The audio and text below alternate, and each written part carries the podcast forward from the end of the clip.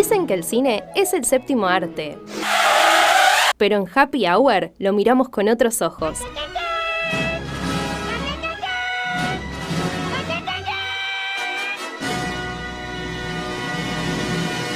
Los del chamullo y la opinión cinéfila de Emma Florio.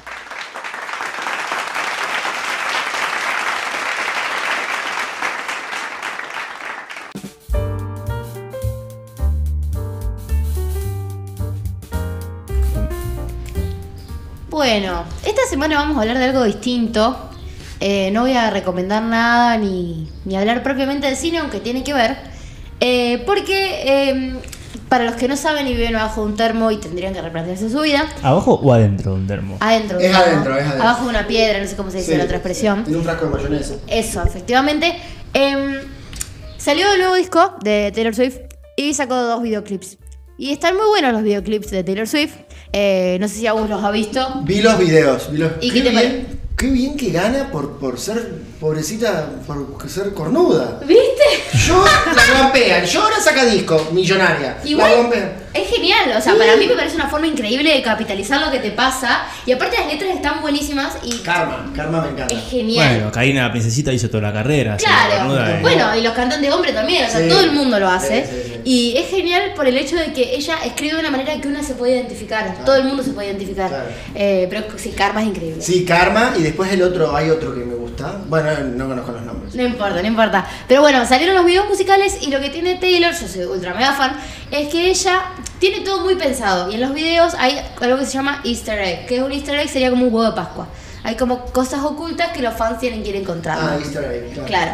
Pero bueno, básicamente vamos a hablar de los videos musicales, eh, de la producción increíble que significa hacer un video musical, porque si bien hace muchos años ahora lo vamos a ver y hay tipos de videos que es la banda tocando, hay videos musicales que son películas, básicamente, de, de Hollywood.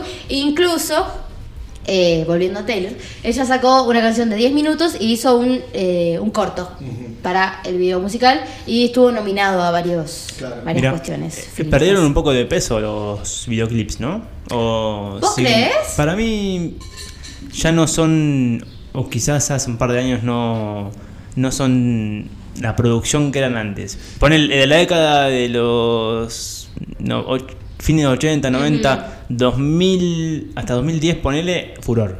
Sí.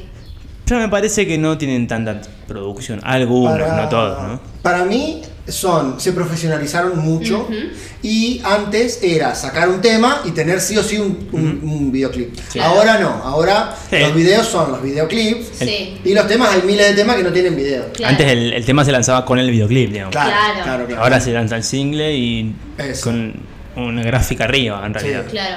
Sí, yo creo que juega mucho lo que hablábamos en la apertura, si lo escucharon vayan, la estética y el hecho de que el videoclip se pueda cortar y hacer videos cortos para internet.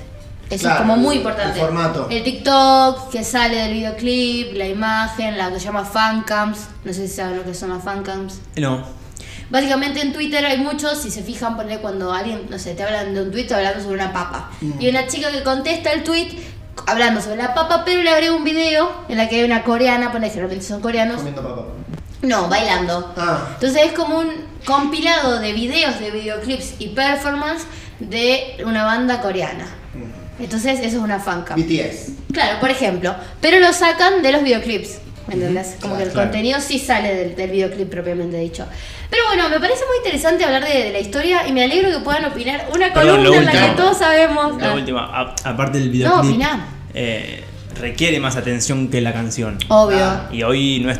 Y hoy es un- En el bondi no vas a mirar el video. No, claro. y hoy es una commodity la, la atención de la gente. Claro, sí, sí, obvio. Por eso tiene que estar muy bien hecho. Una grande, perdón, perdón. No, obvio, eh, ¿no? Una grande es Lady Gaga con los videos largos de historia. Esas son, como vos decís, son cortos. Son cortos, tal cual, tal cual. Yo creo que también depende mucho del estilo del artista, porque hay mucha banda de rock y eso que es ellos tocando, que es lo que yo decía, pero hay artistas que se esfuerzan, como por ejemplo Lady Gaga, Taylor, que es otra onda. Por eso creo que es muy relativo lo de los videoclips y es muy relativo los fans, creo yo, de, de- de- de- de- del artista, porque las visualizaciones siguen cotizando en YouTube. Sigue siendo lo importante, más allá de, de esto que vos decís, de la inmediatez y todas esas cuestiones.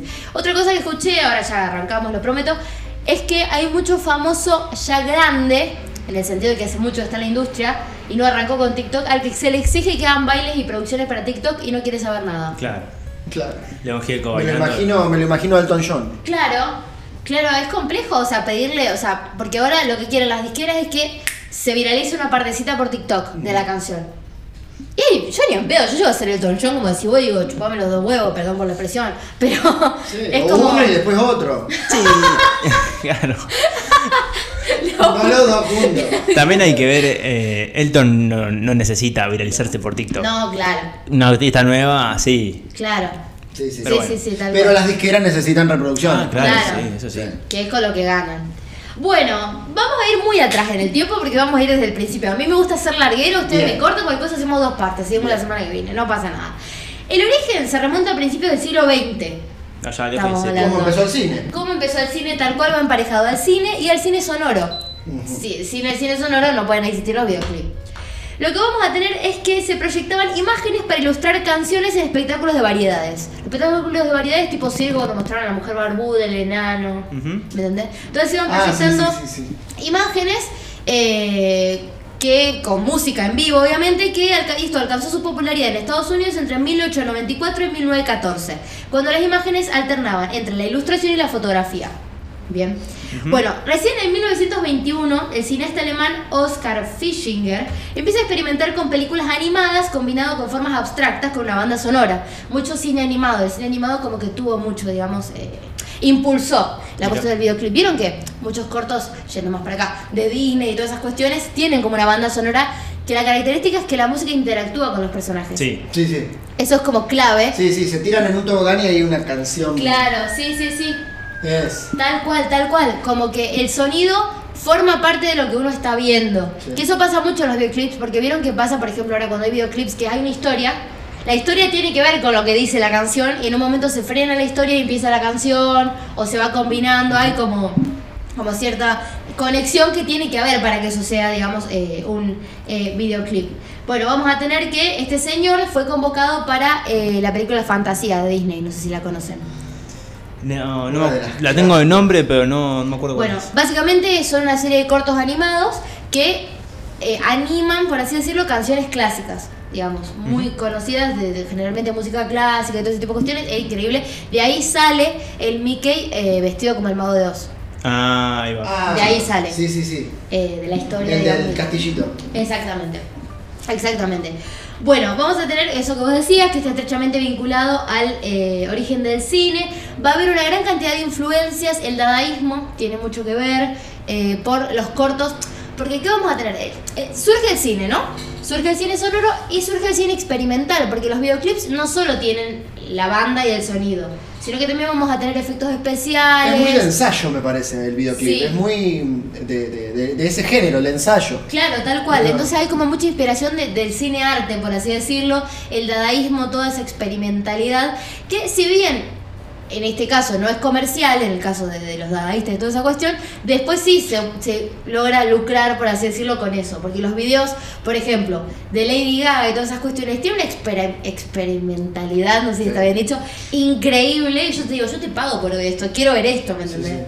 Es como muy muy interesante. Bueno, una de las principales figuras también que empezaron con esta onda, digamos, de, de- de lo, volviendo al animado, de lo animado y, y la sonoridad son Betty Boop, Popeye, por ejemplo, también Betty Boop, más que nada que ella cantaba. Sí. Eh, Los musicales de las, de las películas de Disney. tal cual. Todos, eh, lo- Tal los cual. personajes bailando, cantando. Tal cual. Bueno, va avanzando la tecnología, más allá de, de estos cortos que uno puede, podía ir en el cine, van a surgir las denominadas Soundis Machines en la década de 1940. Se instalaban en hoteles y en bares y podías ver cortos de unos 3 minutos aproximadamente que tenían una canción eh, que eh, tenía imágenes también. Digamos, podías ver a la banda cantando, podías ver alguna ilustración, ese tipo de cosas. Era como, no sé cómo, por escuchar música en el bondi, no sé. Sí, sí, máquinas de música, sound, ¿cómo es? Sound, Soundis Machines. Ajá. Era como las rocolas, pero de video. Claro. Ah, eso. Por así decirlo, uno ponía una moneda y, y veía, digamos, el, el video. Bueno, la mayoría duraban, ya les digo, tres minutos. Y eh, lo que se hacía también es convocar a muchos artistas de la época. Obviamente no había un pichichi que te cantaba una canción que vos no entendías. Después, en la década del 50, eso se va a la tele. En la tele, en ciertos momentos, empiezan a poner. em, estos mini cortos y empiezan a convocar artistas como más convocantes, que ya tipo su cara te, suena, digamos, por así decirlo, y eh, querías verlo. Estos se llamaban Snyder Telescriptions, eran como mini transmisiones también que ponerle en una tanda publicitaria te metían el videoclip. Eso pasa en Disney Channel, o pasaba por lo menos cuando nosotros lo veíamos, no sé si ustedes se acuerdan, que no sé, vos estabas viendo la publicidad y te metían un video de Hannah Montana, de la canción, el videoclip. Sí, un Sí, pedacito. puede ser, tengo No se acuerdan. flashbacks. ok, ok. Pero bueno, eso se sigue. No sé si se sigue haciendo, por lo menos cuando nosotros éramos chicos, eso se seguía, digamos, eh, haciendo. Bueno, vamos a ver esta cuestión de que hay distintos tipos de eh, videoclips que se van a empezar a ir desarrollando a medida que avanzan los, van los avances técnicos. Porque Claro. en un principio era solo, por ejemplo, la banda tocando. Esto cuando se ve, por ejemplo, en The Sullivan Show cuando van los Beatles. Los Beatles, algunos de sus videoclips, los primeros, son básicamente ellos tocando. Y lo que se hace es que se recorta la parte en la que ellos tocan en el programa. Después los Beatles fue una banda bastante pionera. Si bien se considera que el primer videoclip es Bohemian Rhapsody de Queen, Ah, mira. eh, por cómo está estructurado y todas esas cuestiones, vamos a tener que los Beatles ya experimentaban y ya tenían como juegos, tipo, no sé, poner la cámara de atrás para adelante o, o incluso en sus propias películas. Los Beatles tienen varias películas, no sé si ustedes lo sabían, Ah, no. en las que ponen varias canciones, por ejemplo, está eh, Help, está Hard Day's Night. Yellow Submarine seguro. Yellow Submarine, claro. Y de, de esas en las películas en las que en el medio había canciones, ellos sacaban los videoclips, las recortaban y ahí tenían los videoclips. Mm. Bueno, otro rey de esta estrategia es Elvis. Elvis. Porque ¿qué pasa? Llega una época en la que, creo que en la década del 60, si no me equivoco, Elvis empieza a aparecer en películas, al igual que por ejemplo Frank Sinatra. Claro, Nosotros vamos a tener una historia que dura dos horas y en el medio aparece Elvis cantando. nuestro, nuestro Sandro. Claro. Bueno, sí, hay películas de Sandro con videos también. Claro, claro, tal cual. Pero ¿qué pasa? Él aparece cantando, pero por ejemplo, como la canción El Rock en la cárcel, seguro la conocen, Sí. eh, la de Elvis, él como que aparece con bailarines y en otro set. ¿Me entendés? Entonces el videoclip puede aislarse. Vos podés verlo y entendés qué carajo está pasando. Claro. No hace falta que veas toda la película para saber qué es lo que está pasando. Entonces empieza a popularizarse eso y las disqueras empiezan a ver que rinde, digamos, eh, hacer estos eh, recortes, eh, por así decirlo. Pero bueno, a mí me parece increíble cómo, digamos, porque si bien el musical te permite hacer esto, Sí. recortar las canciones, vos tenés que ser muy fan de la historia, hablando de un musical para el que se hacen las canciones, Ajá. para que te guste. Pero hacer una película en base a canciones que ya existen o que querés que sean hits es distinto. Claro. Porque vos tenés que pensar primero cómo esas canciones se articulan en una historia, cómo hacer el videoclip para que aislado se entienda. Sí, en una la metes forzada quizá y en otro lo de... No sé si vas a tener después el, el dato, pero No, bueno, está el, el- el más visto de la historia, creo, algo así. A ver cuál es. El de Michael, Thriller. Claro, sí, claro. Que era una historia, es una es historia de una parejita que va a ver el- al cine la, la película y bueno, y Michael se convierte y los zombies. Claro, sí, sí. Aparte Michael estuvo en el momento en el que, en el que los videoclips explotaron. Él fue uno de los primeros que, que, que- que impuso eso y también la historia, como vos decís, Sí. que los videoclips son y aparte el final inesperado, increíble. Sí. Si no vieron el videoclip de Thriller, Sí, mírenlo. increíble. ¿Cómo no? Sí. Porque al final es como muy bueno. Eh, y también creo que eh, el videoclip también sumó esta cuestión de lo visual que nosotros estamos hablando. En la música y todo ese tipo de cuestiones, en el baile y todo ese tipo de cuestiones. Pero sí, eh, bueno, cuestión. Eh, bueno, ya hablamos de Ed Sullivan, tengo acá todo el, eh, el machete. Eh, pero bueno, ya les digo, como que, si bien, como les decía, Bohemian Rhapsody es como el primer videoclip pensado como videoclip, ¿por qué? Porque tenía fin comercial. Se dieron cuenta que al hacer el videoclip, la gente que tenía ganas de escuchar la canción, y era como... ¿Y digamos, dónde, perdón, dónde Sí. se veía ese videoclip? Ponele.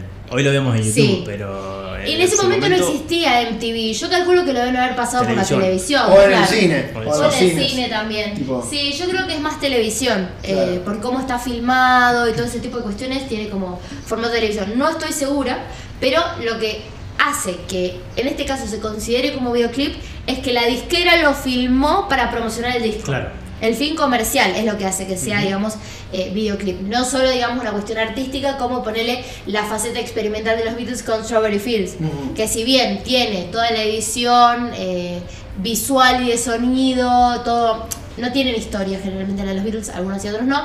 eh, no buscaba, digamos, ese fin comercial porque en esa época los Beatles estaban metidos mucho más en la edición de sonido que en la cuestión visual.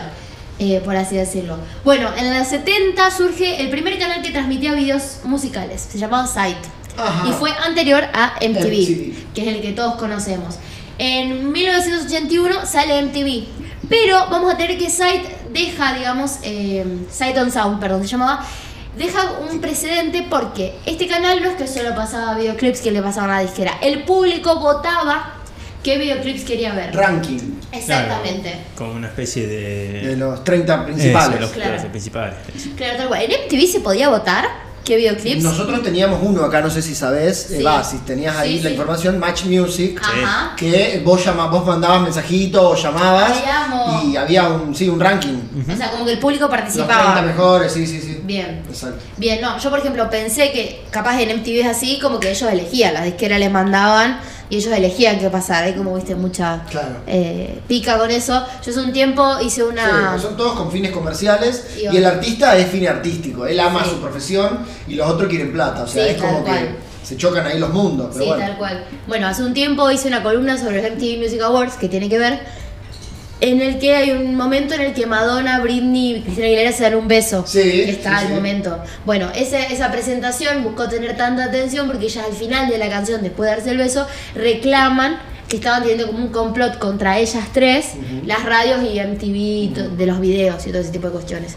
Como que se ve que hay todo un mundillo ahí Sí, sí, sí. atrás que... que en Bueno, son punto- increíbles los videos de Britney, de Madonna. Increíble. Sí, sí. Bueno, Madonna, Michael Jackson, todos Britney ellos. como una nena inocente La en, la, amo. en la maquita. La amo, la amo, sí, lo la amo. Ellos Vamos como- ahí, vamos a, a los videos. ¿Tenés ahí para, Sí, tengo algunas datas. para Ahora, ir directo ahí?